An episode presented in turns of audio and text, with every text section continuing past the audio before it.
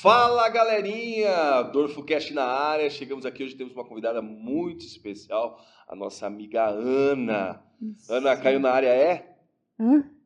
Caiu na área é? Caiu na área é o quê? ah, se, se, é, se é, eu não sei se você vai querer que ela saiba. Eu falo o seguinte, caiu na área depende do árbitro. Depende. Muitos dão pênalti, outros não. Depende. No meu caso é Ana. É? Ana, é, é Ana de Ana. Muito bem, Ana. Perfeito. Ana, Nossa conversa hoje é sobre futebol. Não. vamos falar sobre Ótimo. futebol aqui com a Ana. Ana que se diz uma corintiana de, de coração, né? Entendo muito. É. Brincadeira, viu, Márcio? O pai dela assistindo, de repente a gente fala um negócio desse e deserta a menina. Podemos nem pensar num negócio desse. Não, Ana, apresenta- se apresenta pra gente, fala seu nome completo. Certo. Você Fala um pouquinho sobre quem é a Ana pra gente. Tá. Bom, meu nome é Ana. Tenho 20 anos. Eu sou estudante de psicologia, né? Atualmente estou no meu terceiro ano da faculdade já, graças a Deus. Falta mais dois anos aí pela frente ainda. É tempo, né? Mas está passando rápido, pelo menos. É, eu sempre morei em Lençóis, desde quando eu me- nasci, desde quando me conheço por gente, eu moro em Lençóis. É, sou filha única, filha do Márcio, da Priscila. E é basicamente isso. Muito bem, Adolfo, entendeu? E, e você, Adolfo? Quem é você? Eu sou, como eu disse, é, para quem me conhece, é, eu sou, na verdade, é. Se for falar o no- o nome, nome artístico, Samantha Raio Laser. É. Então hoje estamos aqui, eu, Rodolfo, Samantha Raio Laser e Ana. Fazendo Show. podcast. Cara, é- Podcast. Vamos, vamos já para o que interessa, né? Vamos. Primeiro, nossa, eu respeito demais faculdade de psicologia. Hum. É, você vê, principalmente, Quanta gente louca sai de lá, né? Tem gente que fala que fazer psicologia é a mesma coisa que ficar louco. Mais louco ainda, às vezes. a, a né? pessoa entra de boa e E sai, sai sai, sai do 13 lado. de lá. E assim, nessa, principalmente nessa época que a gente está vivendo agora, a gente sabe o quanto é Uhum. necessário, né? Sim, com É. certeza. Tanto, tanto a a psicologia em si para ajudar as pessoas, quanto ver exemplo de boas ações.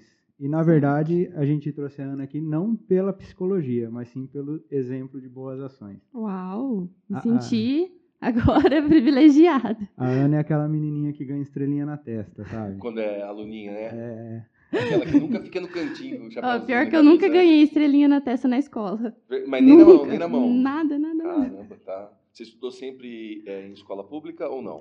É, sempre em escola pública, pelo menos quando eu era pequenininha, né? Depois eu fui pra, pra uma escola particular, mas eu fiquei um ano, mais ou menos. Foi muito rápido. Não cheguei a ficar muito tempo, não. Legal. Muito bem, né, Rodolfo? e, e- então conta as suas aventuras dos últimos Uau. tempos pra gente. Bom, é, no ano retrasado eu fui para Amazonas, né? E recentemente agora, em janeiro mesmo, fui pela segunda vez para o Sertão Alagoano, lá em Maceió, São José da Tapera, já ouviram falar? Não. É lá É, de São José Maceió. da onde? Da Tapera. Não é do lado de. Eu ia falar pra você, não é lá do, do lado, do lado da, da igrejinha, não? Não, eu acho que passa a igrejinha a Ah. terceira entrada. Ah, então eu, eu acho que eu já. eu- É bem interior, assim. Mas, enfim, é, são lugares bem carentes, né? Obviamente. E foi muito bacana ir para lá, porque eu estava pensando, né, refletindo esses dias aí que eu, né, pensando sobre tudo, quando eu fui para lá, eu comecei a imaginar, né, que é incrível quando você vai para lugares assim, você chega a uma realidade totalmente diferente da que a gente está acostumado a viver. E quando eu cheguei no Amazonas, eu lembro que eu chorei a tarde inteira. Que eu falei assim, não é possível que eu esteja num lugar que é no mesmo país que o meu e essa realidade tão diferente da No minha. Amazonas foi aonde? É, foi lá em Lábria. Porto Velho, Labra. É Ah. também um um lugarzinho bem pequenininho, assim. E aí a gente viajou, né? Tipo, chegamos em Lábria, passamos quatro horas percorrendo o rio, porque a gente trabalhou com comunidades indígenas e ribeirinhas. Comunidade indígena a gente passou dois dias, a comunidade ribeirinha foi o foco mesmo. Mas é muito diferente. Tipo assim, a realidade é gritante, gritante mesmo, de fato. E quando a gente foi ainda, o rio ele estava um pouco baixo, né? Então você conseguia ver bem melhor o cenário em si, né? Então são aquelas casinhas simples de madeira, assim num rio, né, no meio do rio, no meio do nada. E geralmente eles vivem em comunidade, mais quatro casinhas assim e depois não tem mais nada, basicamente, né? E, e essa viagem sua é, é um projeto de quem? Como funciona? Como você entrou nesse projeto? Certo. Então, quando eu fui, eu tinha acabado de completar 18 anos, né? E eu conheci uma escola no Instagram que faz projeto social. E eu vi, eu falei assim, vou ir. Eu não tinha ninguém para ir, mas eu falei assim, vou ir. Era uma escola de um mês e eu passava mais dez dias no prático, né? Aí fiz minha inscrição, fui passando nos processos. E aí peguei e falei assim, vou ir, né? E os meus pais eles ficaram bem temerosos, né? Porque, como eu falei, eu tinha acabado de completar 18 anos e eu ia fazer todo o trajeto porque a escola era em Santa Catarina. Então eu ia fazer todo esse trajeto sozinha, sem ninguém. E foi o que eu fiz. Lá. Isso, daqui para lá. Então, foi uma escola que eu descobri nas redes sociais mesmo. Até o pessoal que eu conheci, né, de São José da Tapera, que faz projeto social também, eu conheci nas redes sociais, no Instagram também. Então, são escolas que eu acompanho, vejo, né, basicamente a visão deles, assim, se eu me interesso, falo, vou me inscrever, e é onde eu vou. E esse, e esse, projeto é todo voluntário? É alguma ONG que. É todo voluntário, totalmente voluntário. Ele sempre tem em janeiro e em julho, que são épocas de férias, né, pessoal da faculdade e tal. Então, eles sempre têm e sempre montam uma turma. Agora, por conta da pandemia, complicou um pouco, né? Porque está tudo mais restrito. Mas eles estavam fazendo escolas online também, virtualmente. E, e, e ele é subsidiado por você mesmo. Você tem que pagar sua passagem, Isso, entre outras coisas. Exatamente. Eles passam um valor X para você, ó, você tem que arrecadar tanto. E aí fica pela sua responsabilidade arrecadar isso, levantar os recursos e ir, entendeu? Desde o prático até a escola, esse tempo que você vai ficar. Já a São José da Tapera que eu fui, né, eu fiquei numa base lá do pessoal que faz parte da organização. Mas é a mesma coisa. O tempo que eu vou ficar lá, eu tenho que custear em relação à alimentação, né? Porque tem custo, né? E aí eu pago tudo isso, mas é tudo responsabilidade do aluno, do voluntário em si. Entendi.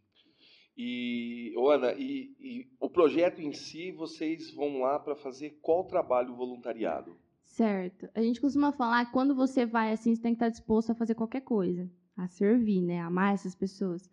E aí, quando eu fui para lá, a gente fez literalmente tudo, desde lavar uma louça no Igarapé com as indígenas, desde, às vezes, correr atrás para conseguir o alimento da noite do pessoal, porque a gente tinha equipe de, às vezes, 12 alunos, sendo que 10 eram homens, praticamente. Pense, a gente chegou, teve uma experiência até que, mais para frente, eu acho que vai ter oportunidade de eu, de eu contar de fato, mas é basicamente isso. Além disso, sempre quando chegava a noite, a gente separava um tempo para fazer com eles de cantar louvores, né? Dar uma mensagem de esperança, uma mensagem que, enfim, viesse de encontro com o coração deles, né? Mas o nosso intuito geral era servir, estar tá disposto a fazer qualquer coisa mesmo que eles precisassem. Tá. E, e no caso, é, existe uma religião por trás também desse projeto ou não? São várias religiões, cada um dentro da sua religiosidade? Sim. Certo. A maioria é evangélico mesmo, é o pessoal que eles recebem, é o público-alvo.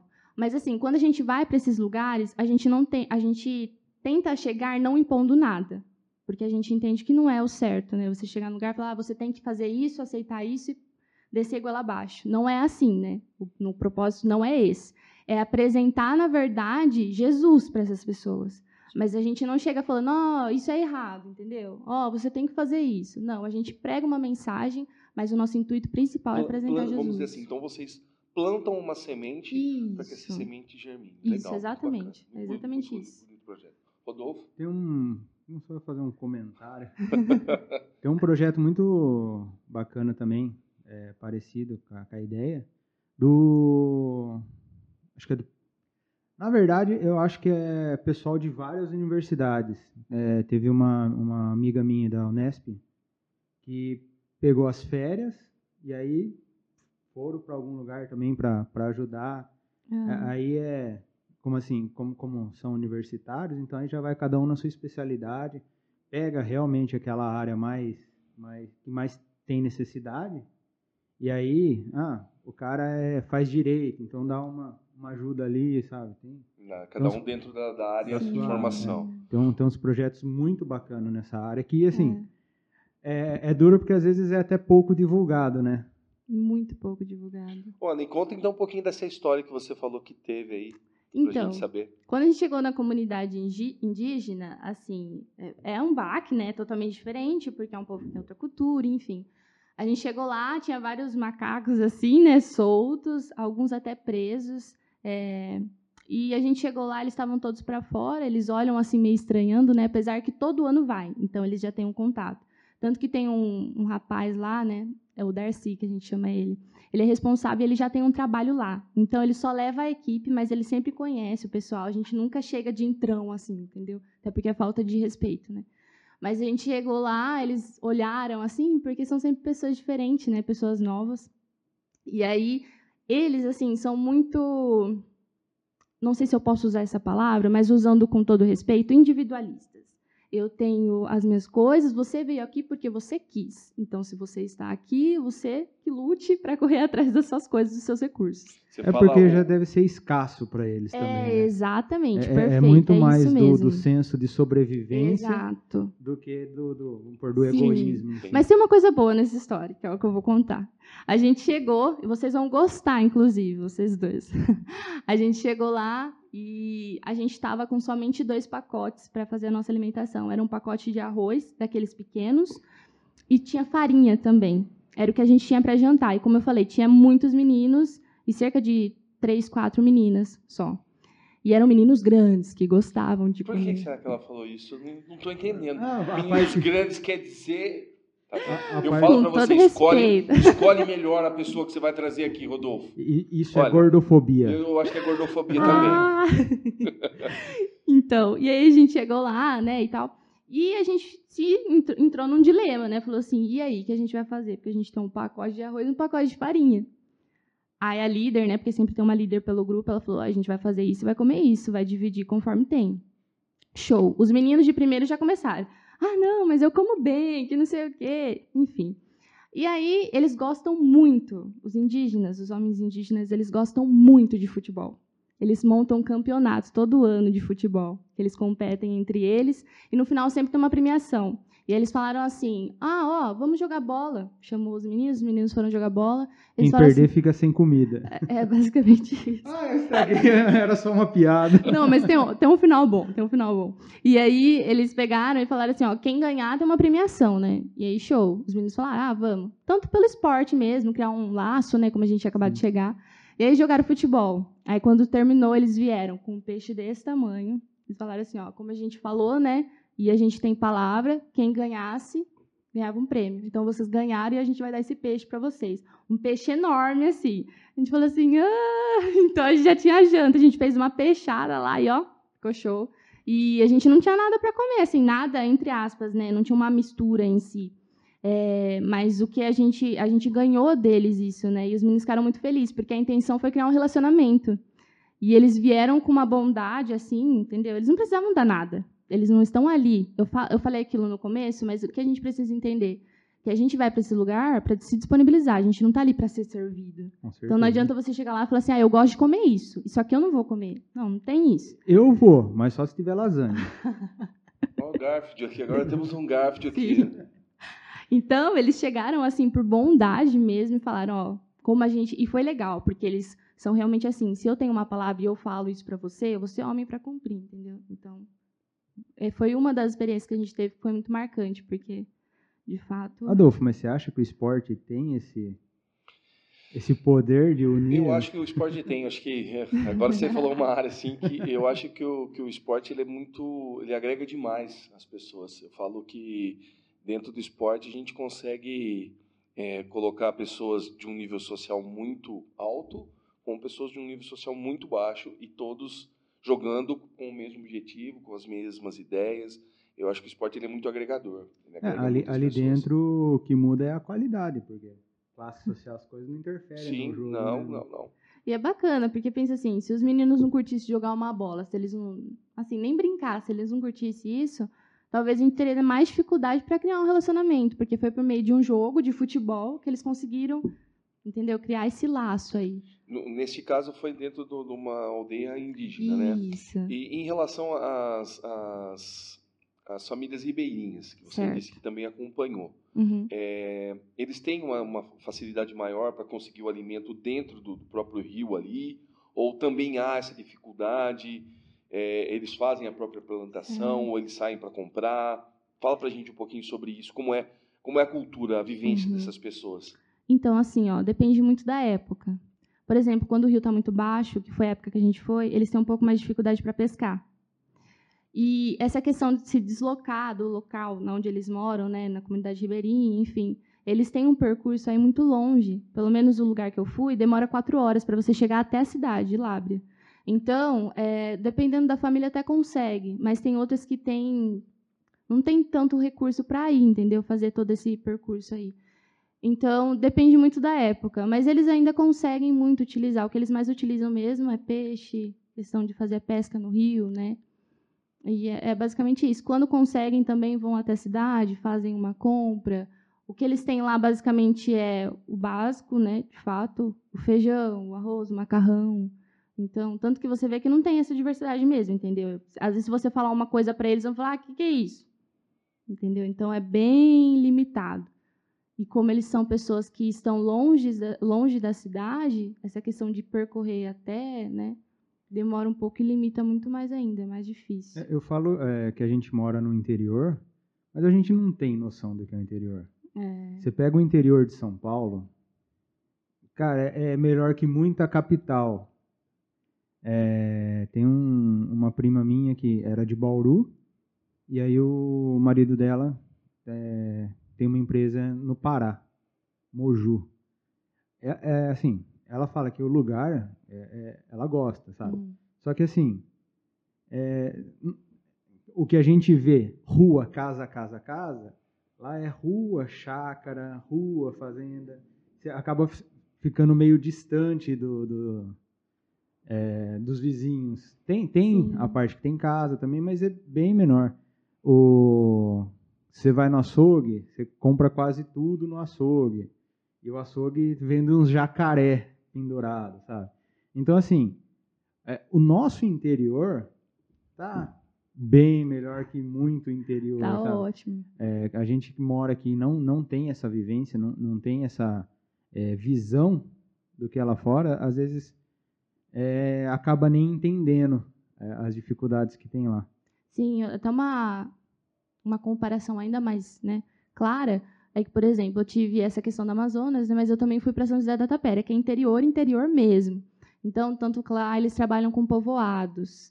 E aí é, é, aquele negócio, é bem interior, bem interior. É muito diferente daquilo que a gente está acostumado, entendeu? É uma realidade que não passa em TV, é uma realidade que é, poucas pessoas conhecem. Sim, até ver, sabe? Eu tenho visto alguns programas que até relatam algumas coisas, mas não em si, de fato, entende? Às vezes eles relatam aquilo que é meio.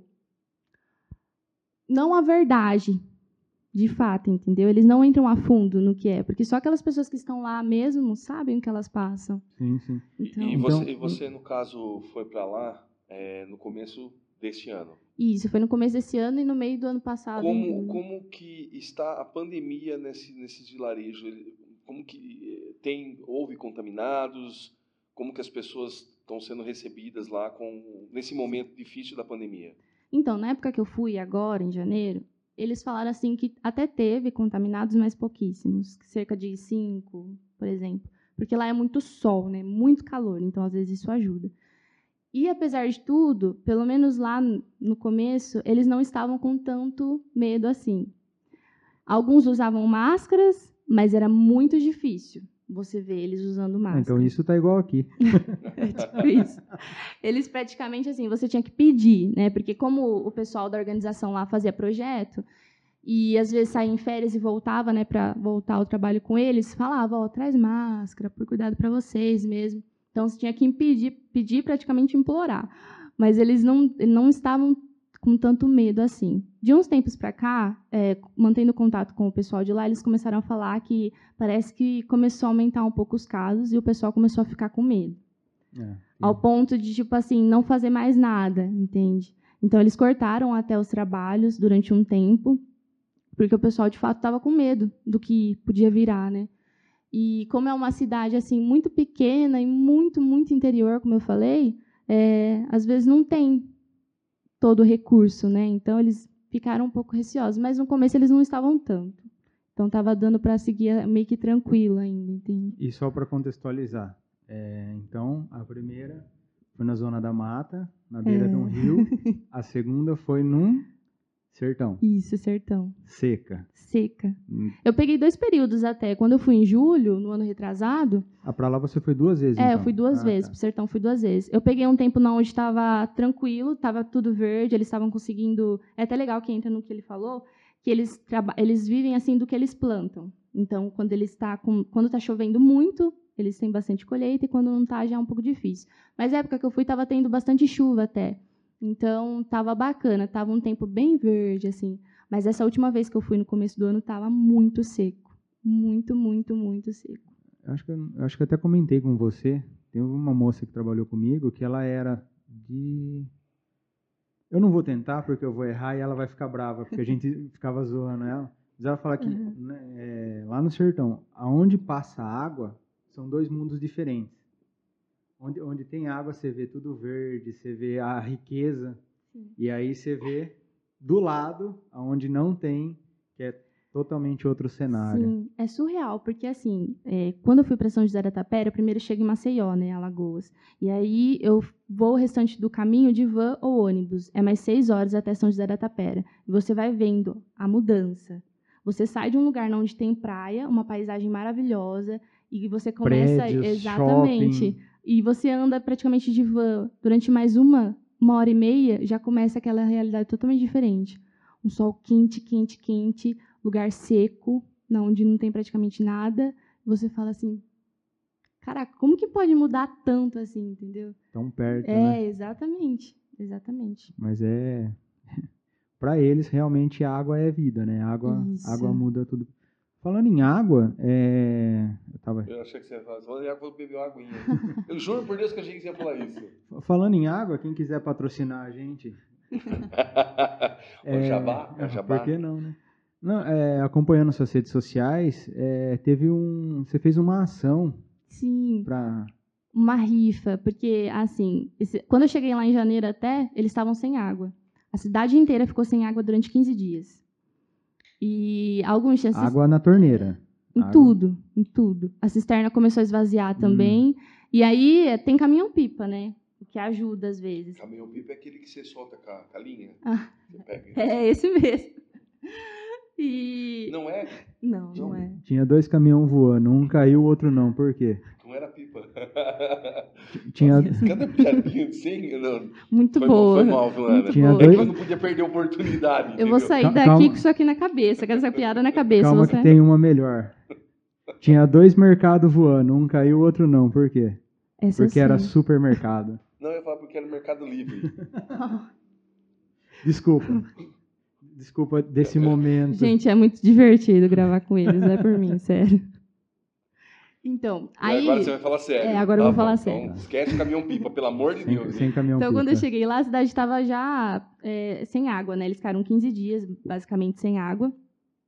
E aí tem essa dificuldade, né? Porque quando acaba a água, é assim, ou é da, da caixa, ou espera vir mesmo, entendeu?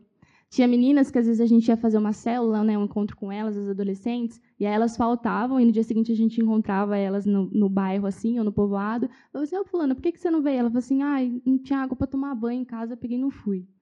Então, essa é a realidade, entendeu? Mas falando sobre esse projeto, é que assim, a água lá, quando tem, é ok, mas tem alguns lugares que ela sai muito suja. É tipo barro mesmo. E aí tem um missionário, um casal de missionários lá, que eles trabalham com, um projeto de balde, chama projeto de balde. E aí eles têm um filtro, tipo um filtro, que ao jogar a água que está suja nesse filtro, ela automaticamente vai limpar. Então ela fica potável para beber. E aí, é, eu sempre tento fazer alguma ação ou outra para tentar contribuir, mesmo de longe, né? Porque como eu não consigo ir sempre por conta da faculdade, trabalho, eu tento ajudar de alguma forma de longe. E aí foi na onde vem dessa necessidade, né? Eu falei assim, eu queria fazer algo antes de ir. E aí foi na onde eu movimentei a rifa. O pessoal comprava uma rifa, que valia uma cesta de chocolate, e eles estariam ajudando a comprar filtros para fazer a limpeza dessa água para famílias. E foi uma benção, foi muito legal, porque assim, mais de 30 famílias, né, estão sendo abençoadas, eles conseguiram 30 filtros já, eles estão mandando vir mais, porque as famílias lá são muito grandes, né? Então, se você abençoa 30 famílias, você fala assim: "Nossa, mas 30 famílias é muito". Mas quando você tem dimensão do tamanho da família deles, é, o- muito os mesmo. avós, os tios, os Sim. primos, todos É muita junto. criança, é muito adolescente, eles têm muitos filhos lá, então são famílias grandes mesmo, de fato. E aí foi na onde eu fiz essa ação e foi muito legal, porque muita gente abraçou a causa, né? Então, E, e lá para eles chegam informações tipo TV, rádio, internet. eles têm, entendeu? Não posso falar que eles não Celular, têm. É, eles têm. Mas assim, não é tão comum, lógico, conforme a gente tem, conforme a nossa realidade aqui. É muito diferente, mas, Mas, eles mais têm. jovens já tem essa. essa- Alguns, eles, alguns têm, mas assim, os avós, que geralmente, porque lá assim, as famílias, tem muitas famílias que é constituída como a avó e a filha e a Neta. a neta, né, que foi deixada de alguma forma pela mãe, pelos pais, e aí a avó pega para criar. E aí essa menina cresce, ela fala: "Mãe, ô vó, quero ter um celular, que não sei o quê, porque todo mundo tem, tal, tal, tal, porque é moda, né? É diferente lá você ter, então elas querem. Na adolescência ainda, né? Só que aí, como é vó, às vezes, que está cuidando, tem um pouco de. Não, porque isso não é, não é coisa que presta, isso não é coisa legal que você precisa ter, que não sei o quê. Porque se você ter, você vai ficar, você vai andar no caminho errado, essas coisas, né? Então, algumas têm, mas outras nem tanto. Não é algo tão comum. Por exemplo, quando eu fui para lá, é, se eu encontrei, assim, acho que eu encontrei umas cinco adolescentes, no máximo, que eu tive contato, pelo menos, que tinham acesso, entendeu? De alguma forma. Lá tem a escola, né, normal, tanto que é até difícil, porque lá também é o mesmo procedimento. Eles têm aulas remotas, né? Só que nem todo mundo consegue acessar, né? Então, Se, se aqui a gente já vê. é, exatamente. dificuldade, né? Então, às vezes, é até uma coisa que colabora para que os pais responsáveis ou os avós né, acabam cedendo, de fato. Falar, "Ai, já que a escola, às vezes, está mandando atividade, né, e a gente tem dificuldade para ficar ainda até a escola buscar, então eu vou pensar no seu caso de dar alguma coisa. Mas é sempre algo assim, não é algo novo, não, entendeu? É sempre algo básico que a pessoa vá, né? E você tem contato com alguém de lá ainda? Eu tenho, é, eu fiz muitas amizades lá, né? Então, o pessoal da organização de lá, eu converso, tenho contato, contato de todos eles. Até os adolescentes, assim, que geralmente eles têm perfil em rede social, né? Instagram, essas coisas, eles acabam seguindo. Você vai para lá, eles se aproximam, acabam seguindo, né? Criando esse vínculo também. Mas Ah, então já pede para seguir o Dorfocast, né? Arroba Dorfocast. acho, realmente, isso é muito importante, tá? arroba Dorfocast no Instagram e no Facebook. É, a, gente, a gente brinca, mas é, a gente sente no, no teu olhar, na tua fala, é, as dificuldades que você, Sim. que você vivenciou. É, o, eu, o Rodolfo, a gente teve, é, na verdade, o Rodolfo teve a ideia de fazer é, esse podcast, e quando eu abracei a causa com ele, a gente é, pensou em abraçar vários temas, mas a princípio a gente pensava em temas mais é, levando mais para um lado mais cômico, uma brincadeira, mas eu Uhum. acho que o assunto que você veio trazer para a gente aqui é um assunto que faz a gente repensar muito em muitas coisas que a gente já passou na vida. Eu falo é, pela experiência de vida que eu tenho, apesar de ser um jovem sênior, é, não E mentiroso? e mentiroso também. É, eu falo que a gente vê e, e escutar, na verdade, todo esse relato que você está fazendo para a gente nesse podcast aqui, passa um pouquinho daquilo que a gente imagina do que é o, o- o fundo do sertão nordestino, é, o, o, o, o que acontece dentro do Amazonas. É, então, para a gente, assim, é, é legal, é, é muito importante esse tipo de, de, de bate-papo. Eu acho que a gente consegue abraçar um público diferente também, e a ideia é essa, é poder trazer pessoas jovens como você, pessoas que têm essa, essa, essa vontade de fazer algo a mais pelos seus semelhantes. Isso para a gente é muito importante. Eu acho que a gente poder é, passar essa mensagem adiante, né, né Rodolfo, é, é importante demais. E quando o Rodolfo falou aí da, da, do arroba DorfoCast, tanto no Instagram como no Facebook, é, na verdade a gente, tem, a gente quer crescer esse canal para poder levar essa mensagem mesmo para muitas pessoas e para os jovens pessoas que nem você é, ter realmente mais mais esse tipo de iniciativa é, abraçar mais esse tipo de causa é, como o Rodolfo mesmo é, salientou a gente fala de interior quando a gente pensa em interior a gente pensa em interior do estado de São Paulo porque a gente vive no estado mas São Paulo é um estado grande muitos vêm para cá buscando é, um, um algo diferente algo a mais na vida deles Conheço várias pessoas que vieram do, do, Nordeste para cá, inclusive Lençóis tem um, um, um, povo nordestino muito grande, pessoas que constituíram família aqui em Lençóis, e, e que é um povo aguerrido, é um povo batalhador. Então, eu acho importante essa mensagem que você está trazendo é, para a gente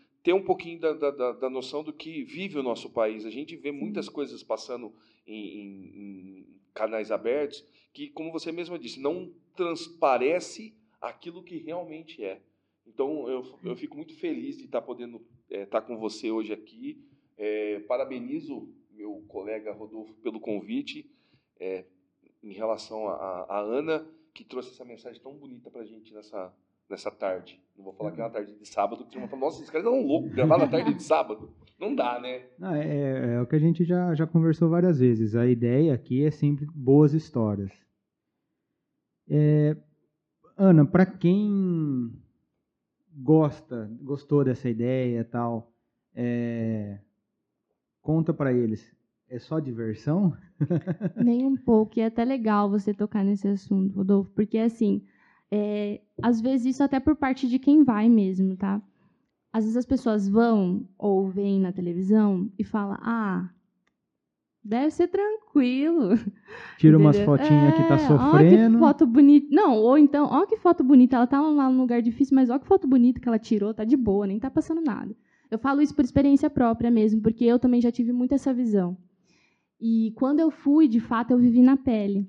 Eu tive muitos desafios pessoais, porque eu saí da minha casa, do meu conforto, onde eu tenho uma boa cama, eu tenho uma boa alimentação, os meus pais que estão sempre ali caso aconteça alguma coisa, para ir para lugares que têm a realidade totalmente diferente da minha.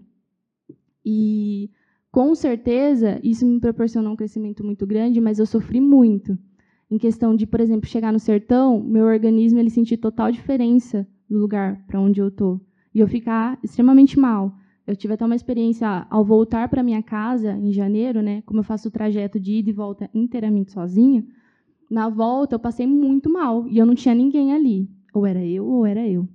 E quando a gente vai, às vezes a gente tem essa mania de romantizar. A gente fala que tem pessoas que romantizam a missão, o trabalho voluntário. E você tem que ir ou acompanhar tendo o entendimento de que sim, você vai ter muitos desafios. As pessoas que estão lá, elas pagam o preço para estarem lá, mas que é algo que é realmente valoroso. Porque no, nos últimos dias que eu estive lá, teve um, um dia de manhã que eu dei aula para as crianças, né? 40 crianças, porque lá tem muita criança. E aí no encerramento elas vieram todas, né, me, me abraçaram, oraram por mim, deram palavras boas, e muitas delas olhavam para mim e falavam assim: "Tia, mas você tem que ir embora por quê? Você não pode ficar que nem as outras tias, por quê? Por que, que você tem que voltar para casa?" Então, é, eu até me emociono de falar isso, porque assim, eu vi que algo foi plantado no coração delas, entendeu? que algo foi levado para elas. E isso faz valer a pena. Então, se eu olho para trás, independente do que eu passei ou não, eu faria tudo de novo por eles. Mas a gente paga muito preço. Você foi sozinha. Fui sozinha. Mas chegou lá, se encontrou com outras pessoas que estavam indo também. Isso. Ah, tá. Quando eu fui para passar um mês, né, depois, fui, depois eu fui para Amazonas, primeiro eu passei por uma escola de um mês. Lá tinha vários alunos, tinha cerca de 30 e poucos alunos. Então a gente criou um grupo, né? E para ir para Amazonas, a gente foi em um grupo de 15 pessoas, mais ou menos. Agora, para São José da Tapera, no sertão, eu chego sozinha, mas lá tem toda a organização, né, o pessoal que tem o trabalho voluntário, que mora lá mesmo, eles recebem a pessoa que está visitando, o voluntário, e aí eles passam esse tempo, né? Mas geralmente são missionários que moram lá no local mesmo, entendeu? Entendi. Então, e você ficou aonde lá? Eu fiquei numa base missionária. Porque, assim, é dividido de que forma? Tem casais, que largam tudo e vão para o lugar para viver lá, de fato, integralmente. E tem os solteiros também, meninas e meninos que vão para ajudar nesse projeto e elas acabam ficando, eles acabam ficando. Então, os casais eles têm casas alugadas pela cidade, e Sintapera, e o pessoal que é solteiro, eles têm uma casa onde eles alugaram para fazer essa base missionária onde os solteiros podem ficar. Entendeu? Então, quando eu cheguei para lá, quando eu cheguei lá, eu fiquei nessa base missionária. Mas aí aluga só por conta da, da, da expedição ou é, é tipo é uma base permanente que sempre está recebendo gente? É uma base permanente. Ah, tá. Que sempre está recebendo. A gente costuma dizer que é na onde os missionários solteiros moram mesmo. Hum. Então é na onde eles ficam, é a casa deles lá. Entendi. E você foi, você ficou um mês. Pra, pra, quando eu fui para Santa Catarina, eu fiquei um mês. Quando eu fui para o sertão, eu fiquei 12 dias que é o tempo máximo que eles recebem visitantes. Ah, mas tá. eles recebem escolas também. Então, escolas às vezes passam um período maior, mas visitante é no máximo 12 dias. Em Santa Catarina foi só o treinamento? É, em Santa Catarina eu fiquei um mês e depois eu fiquei mais 10 dias no Amazonas, que foi o meu prático. Nossa, que legal. Tem, tem vaga para velho? eles falam que eles são abertos para tudo. Você precisa ter mais de 18 anos só, é a única coisa que eles pedem, né? Pelo menos a escola que eu fui de celeiro. E geralmente é o que eles pedem porque, assim, para você fazer o trajeto, a locomoção, é, não é fácil, né? Você precisa de toda a autorização. Por exemplo, um adolescente né, de 15, 16 anos vai precisar de autorização. Então, eles consideram essa facilidade na questão de você já ser maior de idade, independente, né, e tal. E aí vai. É. Top. Tô assim, impressionado. que bom. Muito bacana. Tô sem palavras. Eu tô percebendo. É que, na verdade, é, é, como eu disse, às vezes a gente não está preparado para uma história tão hum. emocionante como essa. E, e ver a forma que você se dedicou a isso é, é muito legal, muito bacana. E, e fora isso, Ana, é, fala um pouco para a gente sobre o que você encontra lá em relação a crianças e adolescentes lá. Que a gente sabe, é, vamos dizer assim, que nesses lugares existe muita é, prostituição infantil. Uhum. Tá? Então, você acompanhou houve isso quando você foi para lá? Você pode relatar alguma coisa nesse sentido para a gente? Quando eu fui para Amazonas, o contato que eu a experiência, assim, a visão que eu tive, e foi relatada até pela minha própria líder de equipe, que lá no Amazonas, em comunidades ribeirinhas, é assim a questão muito forte é abuso sexual. Eles têm muitos filhos. E às vezes é muito comum para eles, entendeu? Abusarem dos próprios filhos. Então, uma coisa que é muito forte lá é isso. E eu falo que às vezes, a, às vezes não, a psicologia ela me proporciona muito esse olhar de às vezes ver uma situação e já, e já sentir, entendeu? Opa, aqui aconteceu alguma coisa errada. E às vezes, em algumas situações, eu tive a oportunidade de perceber isso, que de fato é algo muito presente, o abuso sexual. É, acho que ajuda, a psicologia ajuda tanto nesse sentir, quanto também no abstrair, né? Não, é... nossa, está acontecendo alguma coisa pesada, eu não posso sim, eu não posso tomar isso para mim, porque senão eu não vou conseguir ajudar. Sim. Porque, nossa, muito, muito legal falar sobre isso, porque, assim, uma questão forte lá é o abuso sexual, e em Itapera é a mesma coisa. Violência também tem bastante. Mas por que, que eu falei que é, é bacana falar sobre isso? Porque quando eu fui para Itapera, uma coisa muito forte também é a questão do abuso sexual, e você percebe de fato, às vezes ela, as crianças manifestam assim, e elas nem percebem, porque para elas é o comum, né? Como elas vivem aquilo, estão debaixo de um teto onde aquilo é considerado normal, é, elas acabam falando coisas sem perceber, tanto que quando você vai, você às vezes, se for a primeira vez, você se assusta até com o vocabulário delas. Você fala assim, nossa, você tem cinco anos e já fala isso, mas elas falam. Por quê? Porque às vezes é uma coisa que ela viu, uma coisa que ela ouviu, então ela reproduz. E eu tive a oportunidade de ver algumas coisas e quando eu cheguei lá, os missionários, numa janta que a gente combinou de fazer, eles falaram assim para mim: Ó, oh, a gente está percebendo que está acontecendo essa situação aqui. Há uma situação de abuso sexual numa das nossas crianças. Tá, a gente está percebendo traços de que está acontecendo. Mas o que a gente vai fazer? Se a gente confirmar de fato, o que a gente vai fazer? Porque uma coisa que eu costumo dizer é o quê? Tem muita gente que acha para fazer trabalho voluntário, ou para você ser uma pessoa engajada em missão, você precisa abandonar tudo e ir. E nem sempre é assim é muito importante você ter uma formação. Que nem hoje eu faço a psicologia, porque primeiro eu sinto que eu fui chamada para fazer isso de alguma forma, porque tem totalmente a ver com o meu, assim, com aquilo que eu gosto e amo fazer, me proporcionou muitas coisas, muito, enfim. E quando eu fui para lá, eu senti essa falta. Eles mesmos relatam que eles sentem falta de profissionais na área. Porque se eles descobrem que de fato está ocorrendo abuso, eles vão recorrer para quem?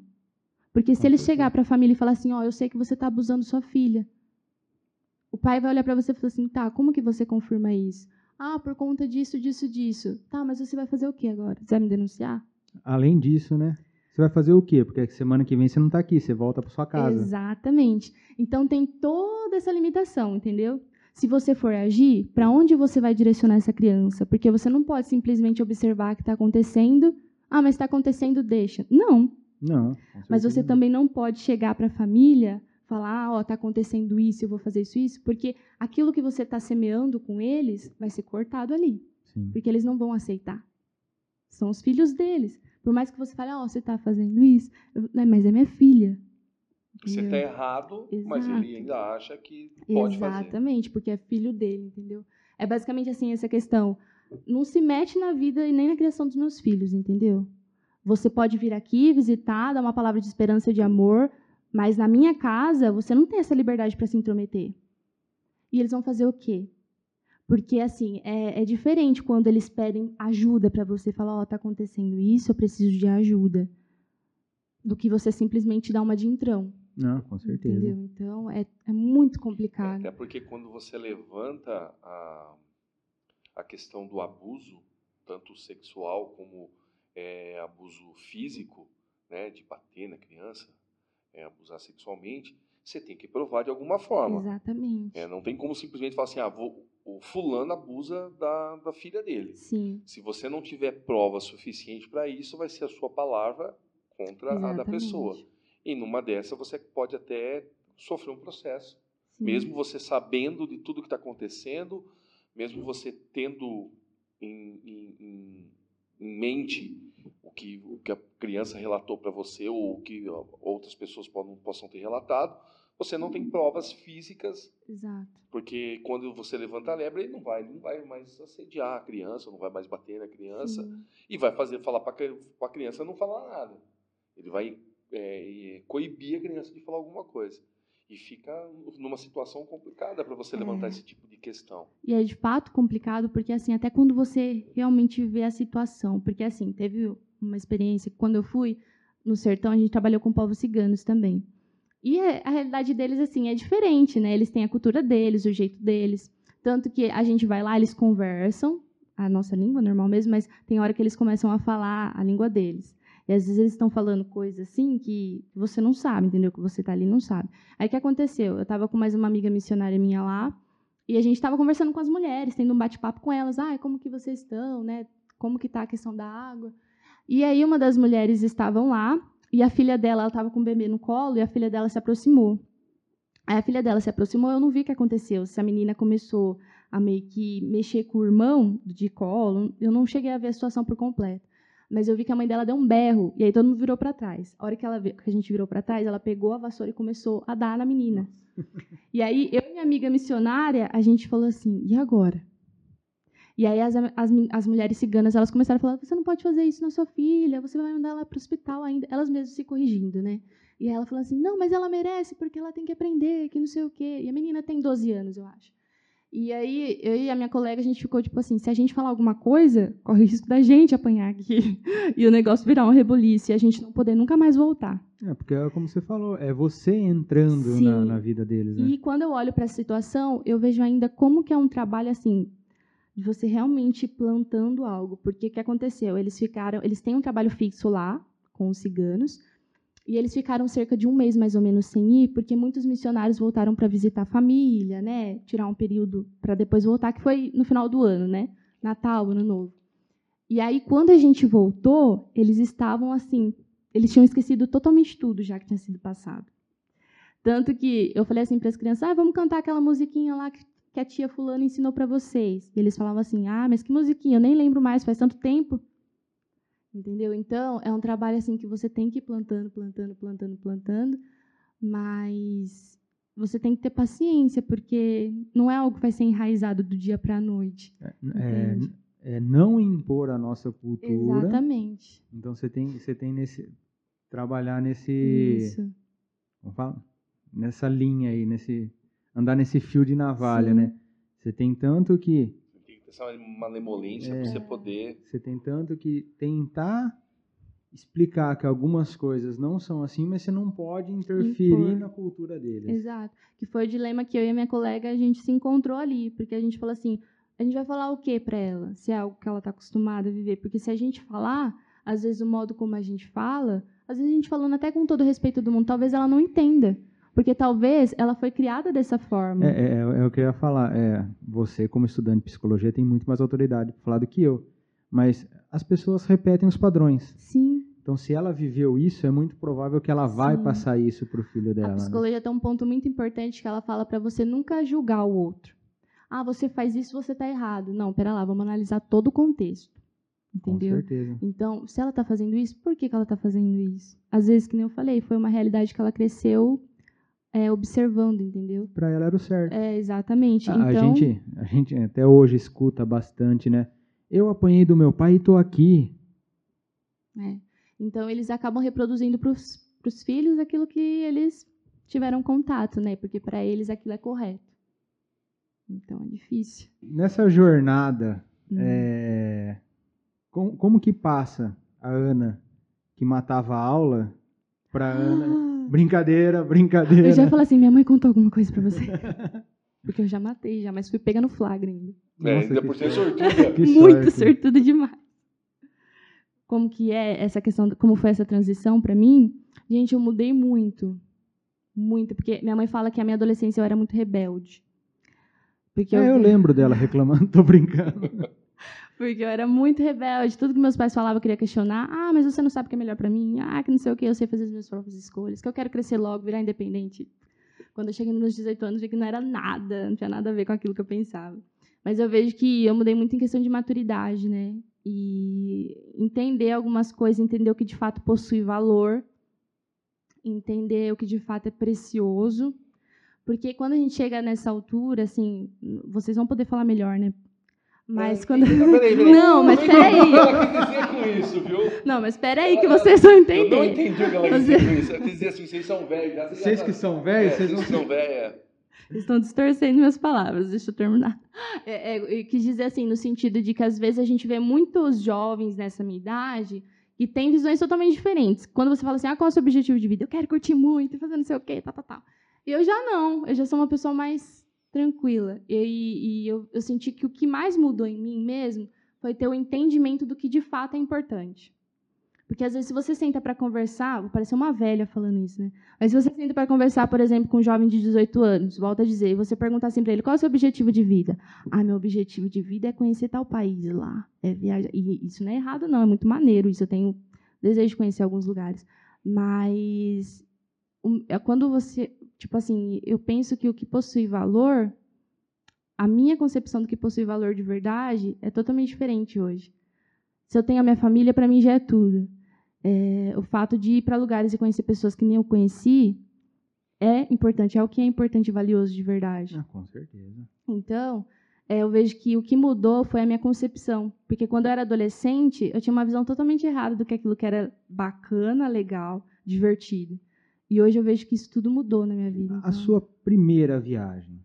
Porque até então, agora você tem esse entendimento de que tem algo diferente lá fora e Sim. eu preciso fazer alguma coisa. Sim. A sua primeira. Minha primeira viagem foi quando eu fui para uma escola em Campinas, aqui pertinho mesmo. Foi duas semanas, se eu não me engano. E eu passei um tempo de prático num, um num bairro lá de Campinas. E eu fiquei, eu acho que uns cinco dias lá. Mas foi uma viagem muito rápida. Foi prime- o primeiro contato que eu tive, assim, de viajar sozinha. Sozinha ainda não, porque eu fui acompanhada na época. Mas foi minha primeira viagem. Mas eu vi que muita coisa mudou, porque quando eu fui ainda eu tinha uma concepção muito errada do que de fato era a É, realidade. então, é, entendeu? é- Então, é isso mudou que, que é, é nesse ponto que eu queria É. chegar, entendeu? Porque assim, hoje tudo bem, você tem Sim. uma visão do que era. Só que assim, para pegar uma pessoa que tá aqui, de boa, ah, eu vou, Sabe qual era a minha concepção na época? Vou ser sincera. Quando eu fui, eu falava assim: ah, que bacana, eu tenho. Na época eu tinha 17, 16 anos, eu fui mais nova. Ah, que legal, vou conhecer um lugar novo. Minha concepção era essa. Uhum. Ah, vou chegar lá, vou fazer um trabalho, mas. Ah, vou brincar com as crianças lá só. Então, minha concepção era essa, entendeu? Eu não tinha outra visão a não ser essa. Mas o que era o foco, assim, na época para mim, que eu achava uau, é que eu ia sem os meus pais conhecer um novo lugar. Então, o que mudou para mim foi isso. a gente passou por isso também, né? Com certeza. Isso se chama jogos regionais. Negócio de, não, eu vou ficar uma semana fora. Hum. Foram, pra mim, foram muitos. Ô, Dom, vamos fazer um, um bate-bola com, a- com a Ana? Fazer umas perguntinhas para ela? Vamos, é vamos. assim, Ana. Certo. Se você quiser responder, você responde, senão você passa. Ok, Passa ou repassa? ok. É, o que, que você faz nas horas vagas? Eu gosto de ler, gosto de sair para dar uma caminhada, uma corrida, para espairecer a cabeça, deixar de ficar um pouquinho ansiosa, Gosto mais disso. Ou às vezes só dormir mesmo, vou ser bem sincera. Pouca. Ah, não pode falar. Corta. Basicamente Parece isso. muito Big Brother no momento. Cara, eu não. não- Nesse Não. assunto eu não tenho nem. Ah, eu sou. Agora- Eu sei algumas coisinhas. mas eu não- É, uma característica que você gosta em você. Eu gosto muito de me comunicar com as pessoas. Gosto muito disso. A gente nem percebeu que você se comunica bem. Ah, Fala até mais ou menos, né? Ah, É pelo Obrigada. jeito, né? eu, eu devia ter Leva mandado. jeito pra falar, né? Devia ter mandado mensagem pra Ana, não pra Adolfo. Um defeito. É que não ia dar pra colocar Dorfocast, né? Ia ser Dorfana Cast. Dorfana Cast, vai ficar legal também. Dorfana. Dorfana E Cast. aí, será que vocês me verão nos próximos podcasts? Ah, com certeza. Ha- Haverão mais viagens pra Com você certeza. voltar aqui e contar pra bacana. gente. Além de tudo, você grava lá algumas coisinhas lá e depois manda pra gente Show, também. Vai, show. ficar, vai ser muito bacana, vai ser muito importante. Um, um defeito, eu perguntei? Defeito? Um defeito. Perguntou. Um defeito meu é que às vezes eu sou muito detalhista. E eu considero esse defeito. Tem gente que vai olhar e falar, nossa, isso é um defeito. Ai, que... Mas é, eu considero um defeito porque eu me cobro demais. E às vezes excessivamente. Quando eu me cobro demais, eu acabo ficando muito mal. Porque às vezes vem sentimento de impotência, porque você não fez da forma que você deveria ter feito. Gatilhos são acionados, né? Então eu Uhum. falo que ser detalhista para mim é horrível. Ah, que legal. Eu também tenho um defeito. Qual? Achar que eu tenho defeito. Eu não podia deixar de fazer a piada. Não, não podia. Desculpa, mas eu não podia, não aguentei. Não, Pergunta pra mim é que, uma tá, é que qualidade. tá muito sério o programa e eu tô ficando meio assim constrangido. Pergunta pra mim uma qualidade. Uma qualidade, Eu sou perfeccionista. Pergunta um defeito. um defeito. Eu sou perfeccionista. Típico de entrevista, É, né? di- dicas de entrevista de emprego, galera. O que você não suporta nas outras pessoas? Algo. Egoísmo. Egoísmo. Porque é algo que eu tive muito contato, né? Com essas viagens que eu fiz. E foi algo que até refutei muito em mim. Como, como a gente é individualista, egoísta. Isso eu não suporto. Legal. Um medo. Medo. Apesar de saber que um dia vai acontecer, perder os meus pais. É, isso não é fácil. Eu perdi minha mãe, eu sei que não. É embaçado. Não é fácil. Uma lembrança sua da infância. Como eu disse, você pode passar as perguntas, tá? Você pode falar, não, esse eu passo, repasso. Eu não, repasso não, não repassa não. Não, Eu eu conto história da minha vida e fica até amanhã aqui. Eu vou me expor bem rapidinho. Contar uma coisa muito engraçada. Pessoal, não sintam nojo, tá? É, Ai, eu vou, ver- eu vou tampar os ouvidos.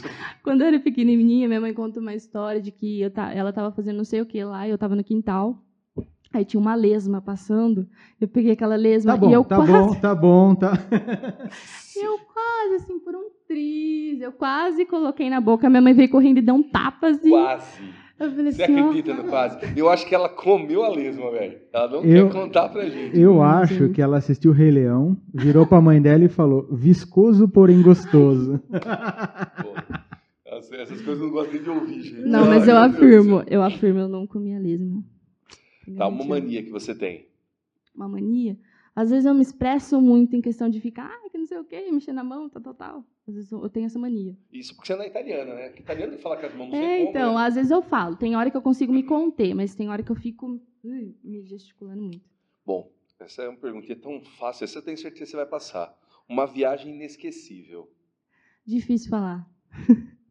eu acho que eu não consigo colocar uma viagem, porque todas me trouxeram alguma coisa, então acho que eu não consigo falar essa foi melhor que essa. Aqui tem duas perguntas que eu não vou fazer pra ela. Um homem bonito e uma mulher bonita. Ó, só não fala eu porque minha esposa é ciumenta. Vixe, a mim então nem se fala. o, distanciamento social também é grande, você já viu. Mas um homem, um homem que você acha bonito, um ator, Ai, uma atriz. como que é o- Um ator e uma atriz, pode ser Eu acho que vocês vão saber com certeza, porque toda mulher acha ele lindo. Eu? Ah, não. dois. Chapolin Colorado. Ah, como que é o nome daquele rapaz que esses dias até saiu nas manchetes que ele construiu lá? Rodrigo Hilbert. Esse mesmo. É o que eu Rodrigo. acho lindo. É que na verdade Ele sabe fazer Hilbert, tudo. Ele é um cara bonito, cozinha bem, Exato. construiu uma capela pra, pra, pra, pra casar com a, com a- Fernanda. Cara, até eu queria um homem desse pra mim. Tá Gente, você, você imaginou um homem bonito daquele jeito, que sabe cozinhar, você não precisa cozinhar.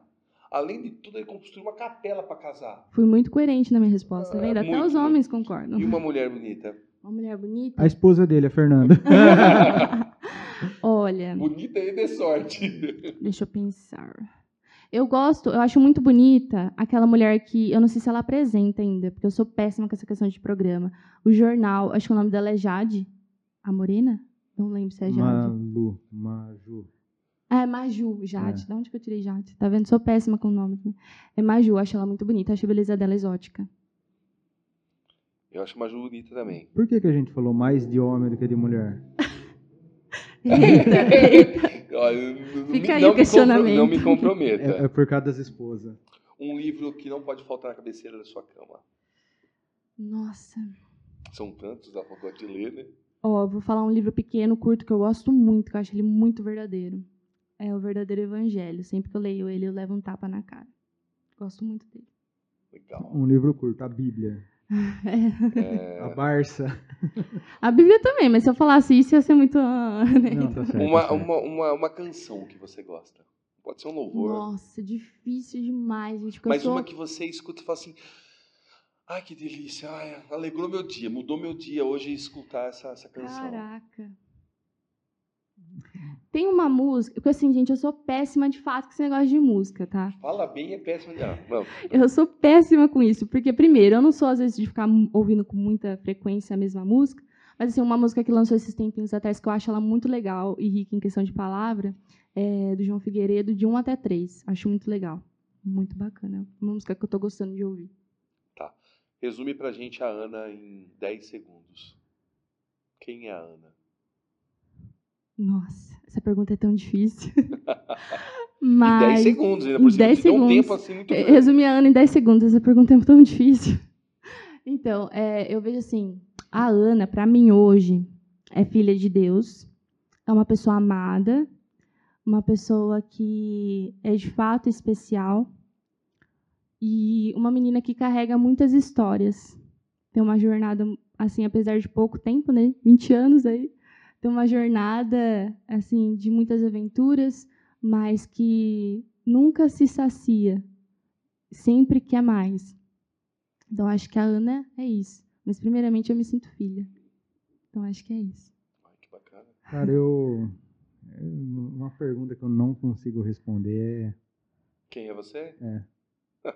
Você é o Quem é você, Rodolfo, Rodolfo? Rodolfo Souza, Eu sou, sério. eu sou Adolfo Souza. Ana, a gente fica muito feliz de ter recebido você aqui hoje. Essa é a Ana Laura Coutinho Cavalheiro. Muito, foi assim, foi um prazer incrível estar te recebendo aqui, ouvindo um pouco das suas histórias. Infelizmente, a gente também não pode estender muito, porque a gente tem outras histórias que a gente quer que você volte para contar para a gente aqui. Rodolfo, quer falar alguma coisa? Não, é. Se quiser. Não, não, não vai estar falando. Ou, ou você Como fala assim? ou você não fala. Então, sim, é, Sim, ah, deixa suas redes social, sociais, Ana, pro pessoal que quer conhecer você. o não- trabalho. Certo. Ou não sei se você não quer divulgar. Não, eu divulgo. Eu só tenho uma rede social, gente, que é o Instagram, que é onde o pessoal tá mais em alta, né? É Ana Coach. Ana com dois A, C-O-U-T. Ana Coach. É a Muito única bem. rede social que eu tenho. O nosso é arroba DorfoCast. É, também tem histórias muito bacanas nesse É. Dorfcast. E eu queria só falar uma coisinha antes de encerrar. Prometo, gente, que eu tô parando. Eles vão se arrepender de ter me chamado daqui a pouco. Mas, enfim, queria agradecer, na verdade, vocês pelo convite. Eu me senti muito privilegiada, porque na hora eu falei assim: caraca, que história que eu vou contar, né? E me proporcionou uma reflexão mesmo, as coisas que eu já vivi, as coisas que eu já, enfim, tive contato. Então, eu queria agradecer realmente, de fato, o convite. Foi muito bacana essa troca.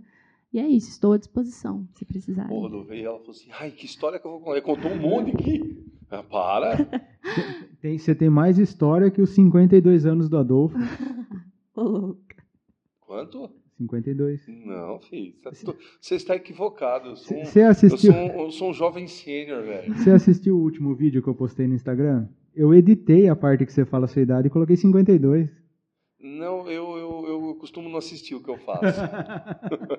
Gente, esse foi o Rodolfo Cast com a nossa querida amiga Ana. Rodolfo, fala um tchau. Tchau, tchau, pessoal. Até a próxima. É, De novo, segue a Ana, segue o arroba DorfoCast, tanto no Instagram quanto no Facebook. O nosso canal no YouTube é, tem um link na bio do Instagram. Você pode se inscrever lá que sempre que tiver vídeo novo, vocês vão receber a notificação. Para isso, tem que ativar o sininho. É, blim, blim, blim, sininho ativado. Ah, o blogueirinho falando, dá like, compartilha. Ué, dá like. E é-. E é isso aí. É, de novo, Ah, importante também. Cara, não vou mandar você falar pra você falar mais tchau, não, velho. Porque você falar mais do que você falou o programa inteiro, você tá falando no seu tchau. É que essa parte aqui tá ensaiada. Ah, tá. Pessoal, é, o programa é isso aqui. A gente, a nossa proposta é contar sempre boas histórias. Então, se você sabe de alguém que tem boas histórias, é, marca aqui nos comentários ou lá no, no, no Instagram.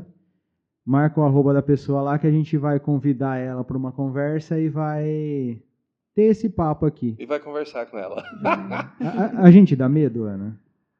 Pouquinho só, bem pouquinho. bem Não, pouquinho. não pode. O pessoal não vem. Não, mas é um medo que vai ser gostoso de você superar. Rodolfo, fala um tchau. Tchau.